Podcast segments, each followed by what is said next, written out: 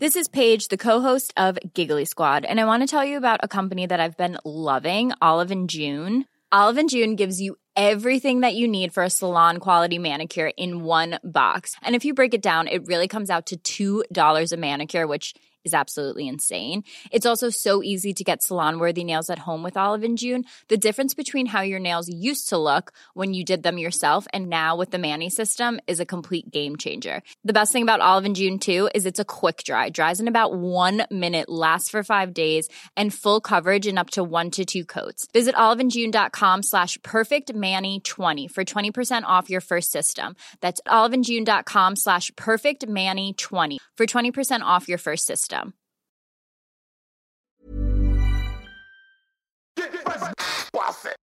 C'est le super délit. Super délit. C'est le super délit. Toute l'actu social média servie sur un podcast. Bonjour à toutes et à tous, je suis Thibaut Tourvieille de La Broue et vous écoutez le Super Daily. Le Super Daily, c'est le podcast quotidien qui décrypte avec vous l'actualité des médias sociaux. Ce matin, on va parler influence marketing et pour m'accompagner, je suis avec Camille Poignant. Salut Thibaut, salut à tous. Euh, dis-moi, hier en préparant le sujet, je me suis euh, rendu compte d'un truc. Euh, malgré tous tes efforts, on n'est pas encore des influenceurs. J'ai vu que ça commençait à 1000. Tu veux dire qu'on n'a pas eu encore de partenariat Voilà, de marque aussi. voilà, on attend. hein, euh, Envoyez-nous des trucs.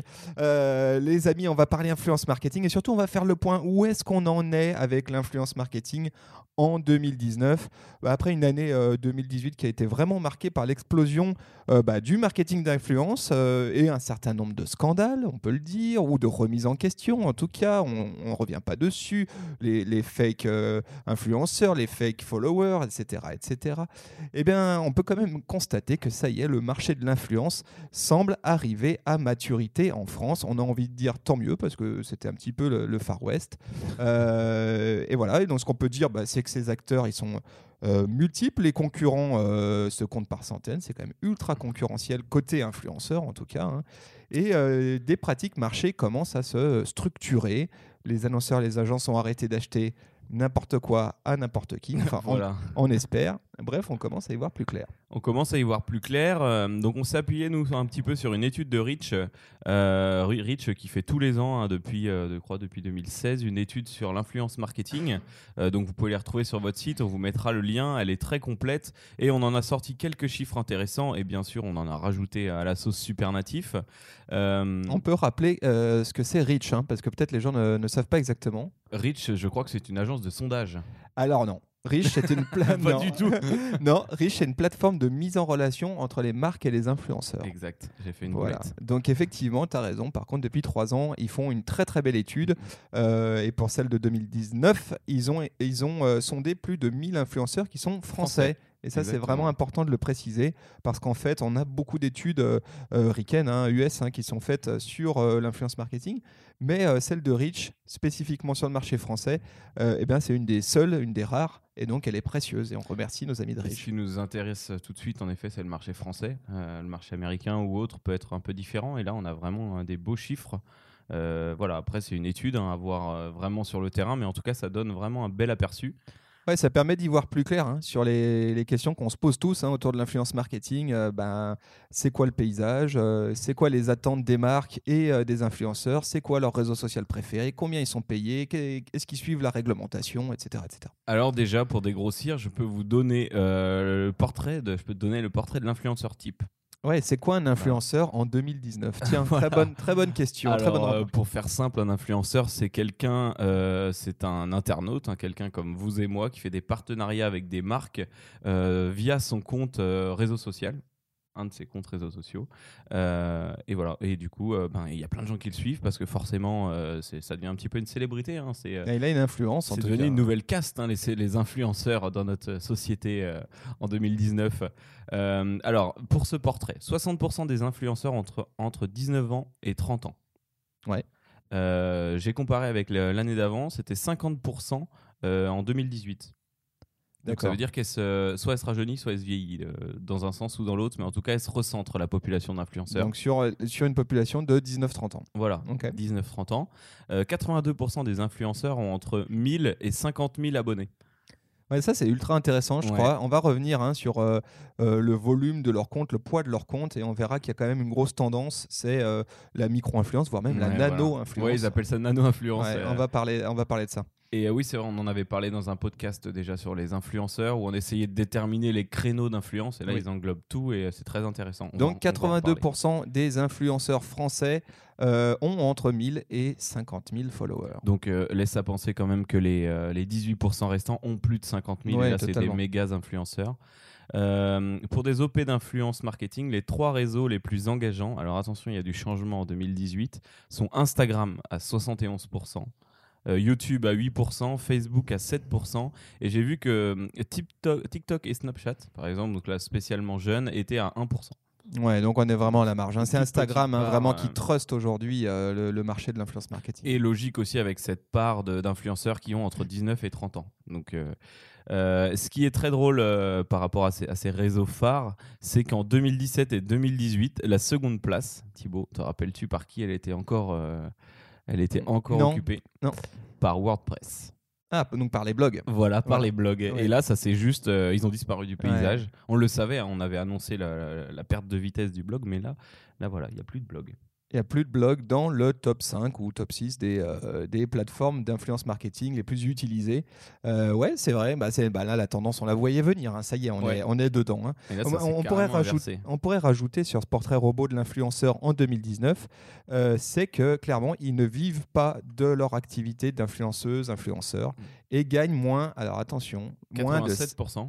85, 87% des Français influenceurs déclarent gagner moins de 5000 euros par an avec leur activité en ligne.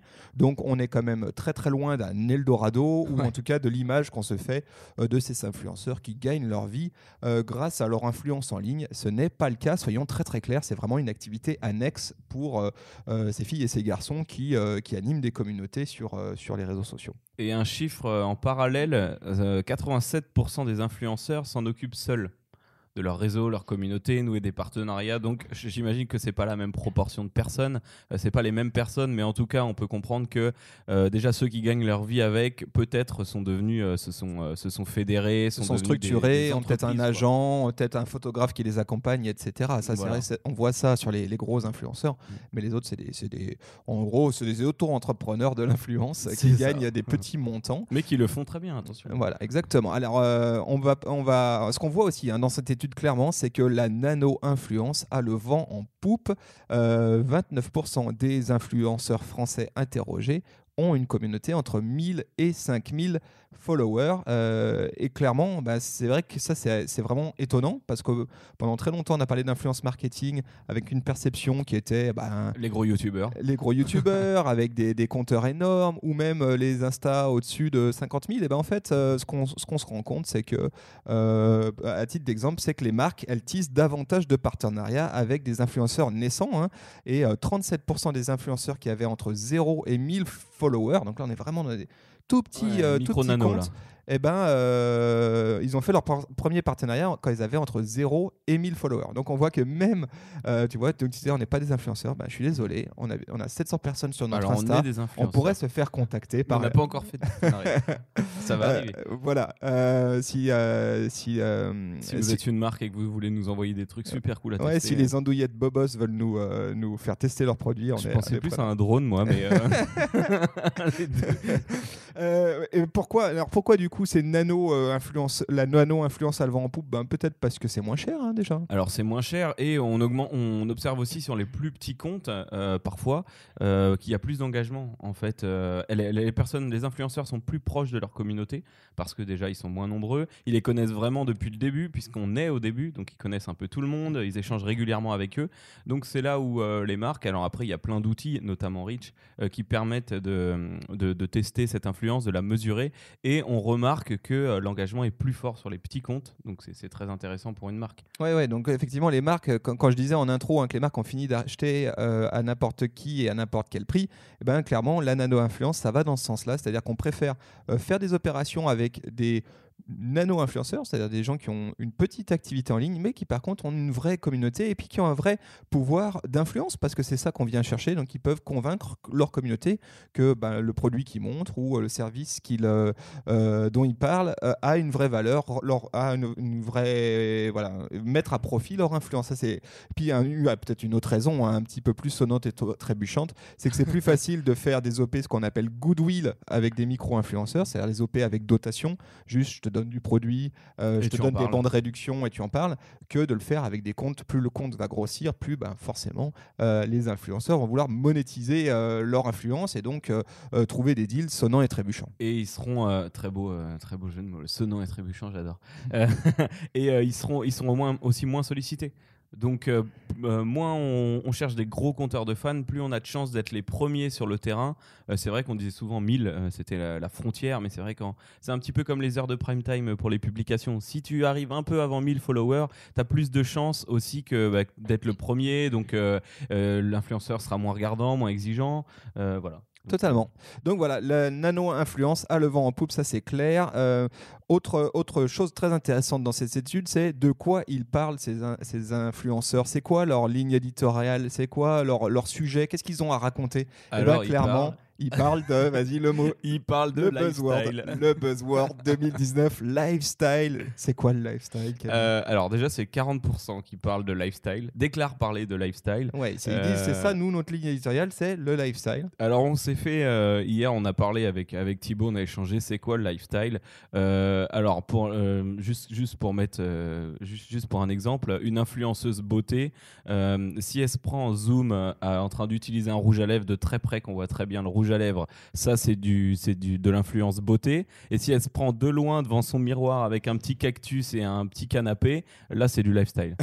oui, c'est pas mal, c'est ça. Oui, le lifestyle, c'est tout ce qui a trait entre guillemets à l'art de vivre. Hein. donc, euh, donc euh, c'est là où on voit, euh, bah, effectivement, on voit de l'humain, on voit du vrai, on voit de la situation de vie. Mais c'est assez cohérent hein, parce que mm. d'une, Instagram et ces plateformes d'influence, et notamment Instagram, sont vraiment un lieu dédié au lifestyle. C'est-à-dire, je raconte ma vie, mon expérience et puis, euh, c'est aussi, euh, euh, pour une marque, c'est aussi ce que je viens chercher. C'est-à-dire, je viens chercher la cooptation, c'est-à-dire qu'un influenceur utilise mon produit ou mon service dans sa vie et euh, le, raconte cette expérience-là. Donc clairement, voilà, le lifestyle, c'est, ben, euh, tiens, ça me donne envie un jour qu'on fasse un épisode euh, du Super Daily dédié au lifestyle. C'est quoi le lifestyle? Étudier tout ça. ça va être long, mais on peut y arriver. voilà, est-ce qu'on peut dire aussi, c'est que moi, ce qui m'a surpris, c'est que les influenceurs, donc on a dit 40% définissent leur style comme lifestyle, c'est énorme, hein. et aussi on peut constater dans cette étude que les influenceurs français sont relativement uniformes en termes de ligne éditoriale. finalement, les niches, elles sont assez peu investi les niches de, sujets, les niches de contenu. Euh, seulement 6% par exemple sur la thématique foot. J'aurais imaginé beaucoup plus euh, mhm. sur ce sujet-là. 5% sur la thématique sport, pareil. Euh, on sait quand même c'est des gros sujets, fitness, etc. etc. Donc, donc, donc, moi si je devais devenir influenceur demain, j'irais directement saisir de la niche. si je devais vraiment en faire mon business, j'irais directement faire autre chose que du lifestyle. Et j'irais saisir une niche parce qu'il semblerait que tout le monde se bouscule au portillon sur la thématique lifestyle. On a une, euh, une, influenceuse lyonnaise qui fait euh, Footrack, qui fait du food d'un côté avec un compte food et qui fait aussi un petit peu du sport euh, et du lifestyle avec son compte, son compte, son autre compte. Donc là, il y a tout. voilà, on peut faire deux comptes. C'est malin, c'est malin. Alors, où est-ce qu'ils sont ces influenceurs en 2019 Où est-ce qu'on les trouve? Ben, On l'a dit, hein, sur Instagram, évidemment. tu as parlé de le chiffre. 71,7%. Voilà, sur Insta, c'est énorme. 8,8% sur YouTube. C'est vrai qu'on le sent, YouTube bah maintenant, euh, c'est un espace de, pour les créateurs de contenu plus que pour les influenceurs. Et ça, c'est euh, euh, pour plein de raisons. La première, c'est produire du contenu de, à forte valeur ajoutée sur YouTube, c'est un investissement en temps qui est considérable. En temps, en matériel et en compétences. Exactement. Alors que sur Instagram, on peut assez rapidement proposer du contenu sympa, fun, animer une communauté sans être. voilà. Aujourd'hui, avec un bon téléphone, on fait, on fait des photos de très bonne qualité qui peuvent aller sur Insta, un filtre, et voilà, on est, on est influenceur. Et alors, ce qui est intéressant, c'est euh, on voit aussi euh, les partenariats, où est-ce que, où est que les influenceurs sont les plus sollicités par les marques? Alors évidemment, on retrouve euh, Instagram, 67% des partenariats concernent des contenus sur Insta. En gros, les marques approchent des influenceurs en leur disant c'est vraiment ton compte Insta qui m'intéresse à hauteur de 67%. Bah, tu vois, tu disais les blogs sont morts, mais en fait, Mm. pas tout à fait, parce qu'il y a encore 18,5% euh, des demandes de partenariat venant des marques qui concernent du contenu blog. D'accord. À mon avis, il y a une bonne raison là-dessus. hein, c'est celui de, encore du poids en SEO ou euh, de, la, du- de, Oui. de la présence. Oui, et puis ça reste dans le temps. Voilà, le côté plus evergreen de ce type de contenu, c'est-à-dire on, qu'effectivement, il on le contrôle un peu plus. La marque peut dire Ouais, euh, j'aime pas trop ton paragraphe là, est-ce que tu peux me le changer Ou tu as oublié de parler de telle capacité du produit, etc. Donc il y, a- il y a encore plus de contrôle de la part de la marque sur un blog. Exactement. Et ensuite, euh, euh, autre, euh, autre chose que nous donne cette étude Rich, eh ben, c'est que le marché de l'influence marketing se porte plutôt bien avec des partenariats clairement en hausse. Euh, Oui, en hausse de, je crois, 64, euh, 63% ont reçu plus de demandes qu'en 2018. Voilà. Donc, euh, bon, alors, l'année sort, l'étude sort en début d'année. Donc, en Donc, gros, par rapport euh, à 2017, hein, voilà, parce que c'est les chiffres de à 2018. Donc 63% des influenceurs interrogés déclarent avoir reçu plus de demandes de la part des marques. Euh, on peut aussi noter que 86% des influenceurs interrogés, donc on est d'accord, c'est un panel de euh, 1000 influenceurs français entre 0 et 50 000. hein. Exactement. Euh, Enfin, même plus que ça, non D'ailleurs, il n'y a pas de Oui, oui, limite. non, hein, y a pas ils de en ont pris 1000. Euh, 86% des influenceurs interrogés ont déjà fait un partenariat avec une marque. Donc, voilà, une fois qu'on est lancé euh, sur Insta, c'est vrai que c'est tentant de, le faire. Et d'ailleurs, c'est quoi un partenariat euh, marque-influenceur en 2019 Quelle info on a là-dessus? Et ben voilà, j'allais te le dire. euh, donc ça ça, ça, ça re- ça reflète un petit peu la volonté des marques de, qu'est-ce qu'ils souhaitent afficher. Euh, 75% des partenariats de marques sont des placements de produits Instagram. Ouais. C'est ce que j'ai vu. Donc, afficher le produit, le mettre en avant, euh, éventuellement le lier à un compte shopping euh, au nom de l'influenceur, le mettre dans sa story. Ouais, Euh, on peut et- aussi dire que, avant de commencer, que 70% des partenariats se font avec l'aide d'un intermédiaire. C'est-à-dire que tu as une agence RP, Une plateforme, une comme, plateforme euh, comme, Reach, ou par exemple, une ou agence, euh. exactement, une agence social media. Euh, 70% se font euh, avec un intermédiaire. Il n'y a que 27% des partenariats qui sont issus d'une demande directe de la marque. C'est-à-dire la marque prend contact directement avec les influenceurs. Ça, ça je trouve c'est intéressant à noter. Ouais, bah c'est oui, c'est que les marques ont vraiment relevé le potentiel et euh, aussi les créateurs de, de logiciels et de solutions ont vu le truc arriver et du coup les, ça fait que les influenceurs se, deviennent de plus en plus pros et ils sont de mieux en mieux informés euh, sur les meilleures méthodes en fait pour Mmh, arriver à nouer des partenariats. Euh, oui, sur ces chiffres, je te disais donc que 75% par- pour cent des partenariats de marques sont euh, sur des placements produits Instagram. Donc les marques demandent euh, explicitement, voilà, je veux que tu places mon produit sur ton compte Ouais. Insta. Et le deuxième chiffre, qui est très loin, mais c'est euh, c'est tr- euh, 30% de ces partenariats sont des demandes qui concernent des codes promo.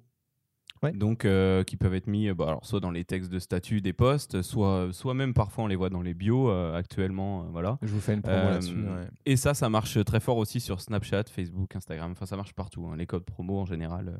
Bah, ça, c'est un super. c'est effectivement, l'o- l'opportunité et l'objectif pour une, une marque, là, c'est d'aller comment dire, donner preuve à son client, ou en tout cas à celui qui est la marque qui est porteur de, de- de ce programme, de cette mission d'influence. C'est de dire voilà, il y a un ROI derrière tout ça. Et donc, si je fais un code promo avec euh, un identifiant euh, spécifique à ma, campagne d'influence, bah, je vais pouvoir euh, mesurer, calculer et dire ben, tiens, j'ai fait tant de, tant de ventes additionnelles grâce à cette campagne d'influence. Donc mon retour sur investissement, il est de temps. Donc c'est vrai qu'on le voit de plus en plus, ça, ces fameux bons de réduction ou codes de, promo. voilà. Après, c'est une, ouais, un type de campagne à part entière, en final, les codes promo, parce qu'on ne veut pas forcément vendre des réductions. Là, c'est vraiment pour une boîte qui souhaite soit se faire connaître ou soit euh, faire des promos en période de solde. Là, il y en a eu beaucoup. Mais c'est Ouais. pas forcément toutes les campagnes. Ouais, et bien l'influence. souvent d'ailleurs ces codes promo ils sont euh, additionnés avec, euh, avec euh, l'envoi de produits hein, gratuits Mm. à destination de l'influenceur. Là on parle de, de- de campagne Goodwill, hein, c'est ce que je disais tout à l'heure. Et à ce titre-là, 63% des partenariats en 2018 se font sans rémunération. 63% des partenariats, c'est quand même Mm. beaucoup. Euh, et on peut aussi dire que 87% des partenariats contre rémunération se dealent à moins de 500 euros. Ouais. 87% des partenariats où là il y a une rémunération, c'est en dessous de 500 euros. Et même, euh, j'ai isolé un chiffre, c'est 42% entre 1 et 100 euros. Donc on voit que le billet moyen, et ça pour moi c'est un peu une surprise parce qu'on entend, euh, on entend quand même beaucoup de choses et des, des montants qui parfois semblent déconnants et sur lesquels on a du mal quand même à projeter un vrai retour sur investissement côté marque ou côté agence. Euh, quand je vais aller payer euh, euh, 2000 balles à un influenceur pour quelque chose, franchement, ces 2000 balles, est-ce que j- à un moment donné, j'ai pas meilleur temps d'aller mettre dans du publicitaire ou dans, ou dans de l'achat d'espace ou, ou juste dans mon contenu? Mm, mm. Euh, bah, En fait, on se rend compte que grosso modo, ces partenariats, une bonne partie, en tout cas 42%, se situent entre 1 et 100 euros. Euh, donc évidemment, plus vous allez monter sur des gros influenceurs, et plus euh, bah, ça, ça vous coûtera davantage. Ça dépendra du produit aussi, j'imagine. Si tu envoies une paire de pompes à 500 balles, tu vas pas forcément envoyer beaucoup d'argent avec. Puisque déjà, il y a le produit qui vaut cher en lui-même ou des robots de cuisine hyper euh, technologiques. euh. Tout à fait. Voilà. Donc ça, ça c'est assez, euh, assez intéressant, je pense, à suivre. Euh, L'évolution de ça, alors attention, hein, il n'y a pas de prix de marché pour autant. On y viendra peut-être. hein, euh, mais en tout cas, c'est vrai qu'on on voit que la tendance, elle est quand même à une sorte de normalisation là-dessus et de stabilisation vers des coûts qui semblent plus raisonnables euh, que les, les quelques annonces de tarifs qu'on a pu voir circuler depuis deux ans, qui étaient un peu faramineuses et sans, sans réel ROI derrière. Quoi. Je repense à mes cours là. Il doit, il doit exister un sorte de mix influence marketing, tu sais, les, ou les 4P, les choses comme ça. Euh, euh, prix, euh, prix que l'on paye à l'influenceur, type de produit, du coup c'est lié au, au prix qu'on lui paye, taille du compte, exposition, etc. Engagement, et tu dois pouvoir avoir un espèce de calcul. logique de coût. Combien, ça- Ouais. combien, combien je Mais- devrais payer pour ça Bah Voilà. non, mais, mais- mais effectivement, hein, je pense qu'on va vers une matrice de plus en plus lisible. C'est ce que je disais en intro, c'est que le marché de l'influence marketing est en train de se structurer. Ça y est, il arrive à maturité. Et avec ça, bah aussi un prix de marché. Euh, Mhm. C'est-à-dire combien ça vaut un post, combien ça vaut une story. Euh, ça vaut pas le même prix. euh, combien ça vaut en fonction de telle et telle influence, de mon taux d'engagement, etc. Et c'est vrai qu'on commence à y voir plus clair. Et encore une fois, avec finalement, quand on regarde un peu en détail cette étude et dans les chiffres, des, des prix euh, par opération d'influence qui peuvent être raisonnables alors qu'on a vu des trucs vraiment déconnants. hein. Franchement, Ouais. on a vu circuler, nous, des, des, euh, des, des deals où tu, tu voyais des, euh, des prix payés pour, euh, par des marques à des influenceurs qui nous semblaient vraiment Ouais, hors ouais, sujet. En fait. faramineux. Après, on est encore un petit peu dans l'ère Norman. Euh, on parlait tout à l'heure des youtubeurs, on est encore un petit peu à l'ancienne où, on- où certaines marques euh, se disent euh, ouais, il faut mettre beaucoup pour avoir un influenceur et elles sont quand même prêtes à le faire hein, pour avoir Norman sur une bouteille de Fanta à payer euh, 40 000 euros. Ouais, mais Norman, Norman c'est autre chose. Maintenant, Oui. c'est- c'est même plus de l'influence. Norman, pour Oui. moi, c'est vraiment de la, C'est une c'est star. c'est une star. Donc, tu t'achètes une célébrité, une star. Par contre, quand on est dans de l'influence, Mhm. pur Instagrammeur, pur, pur blogueur sur Instagram, qu'est-ce que voilà, l'influence, il faut, euh, il faut, il faut arriver, en tout cas, à ce que euh, retomber sur quand tu montes sur une OP influenceur comme ça. Quelque chose de plus humain. Oui, et puis être sur, de, sur, euh, sur quelque chose qui soit héroïste aussi dans Ouais. ton approche. Oui, et malheureusement, les premières années euh, euh, euh, d'émergence de ce marché de l'influence marketing, on a vu bah, globalement des, des démarches qui, qui manquaient parfois un peu, de, un peu de clairvoyance et qui étaient un tout petit peu déraisonnables, avec peu de héroïs derrière. Voilà, ce qu'on peut, ce qu'on peut continuer à dire, c'est que bah, les partenariats que les influenceurs acceptent. Euh, Qu'est-ce qui les pousse à accepter un partenariat? 50%, 57% des influenceurs interrogés déclarent que c'est l'intérêt dans le produit. Ok, je leur, je- tu m'as senti Oui. sceptique, je leur fais confiance. Ok. Ouais, ouais, ouais. Et euh, 25% considèrent que les valeurs défendues par la marque sont importantes. Mhm.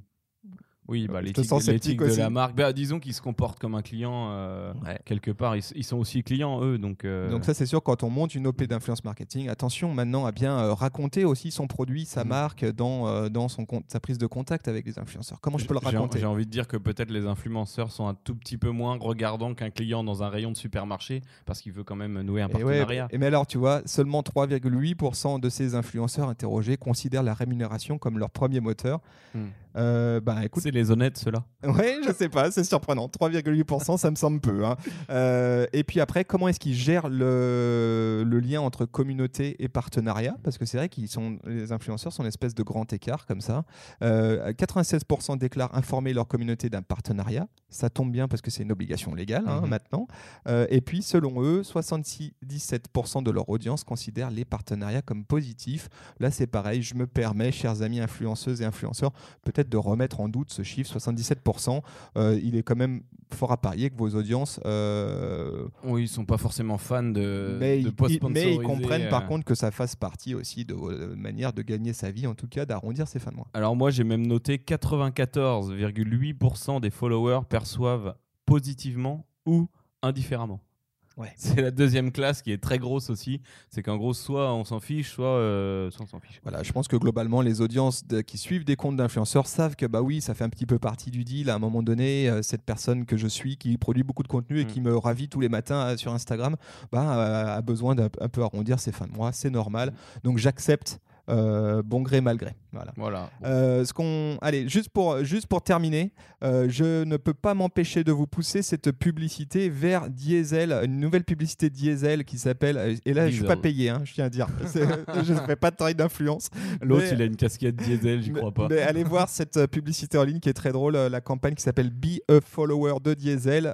parce que ce qu'on a pu comprendre hein, là, à l'étude de cette étude, c'est que en gros, être influenceur, bah, c'est un taf, c'est un vrai boulot. Ça, on n'avait pas de doute là-dessus. Et que peut-être, euh, bah, il vaut mieux être un follower finalement. Et, c'est exactement la campagne de, de Diesel. Allez jeter un coup d'œil. Be a follower. Voilà pour aujourd'hui. Voilà, on espère que euh, on a fait un bon tour d'horizon ensemble euh, de euh, l'état des lieux de l'influence marketing en 2019. Qu'on vous donnera envie de faire de l'influence marketing. Voilà, évidemment, on va vous mettre les liens vers, euh, nos, vers cette étude hein, directement dans, dans les notes de ce podcast. Et on remercie Rich pour la qualité de cette étude. qui Et nous- qu'il nous en refasse un l'an prochain. Ouais, on compte sur vous. et puis, on vous souhaite à tous une très très belle journée. On vous donne évidemment rendez-vous sur nos réseaux sociaux Euh, sur Instagram, Facebook. euh, Twitter, LinkedIn, arrobase supernatif. Et puis évidemment, Vous on- pouvez écouter notre podcast sur Spotify, sur Deezer, sur Apple Podcast, sur Google Podcast. S'il vous plaît, mettez-nous une petite note. On vous donne rendez-vous dès demain. pour un nouveau super délit. Et on vous souhaite une très belle journée. Allez, ciao. Salut. Salut.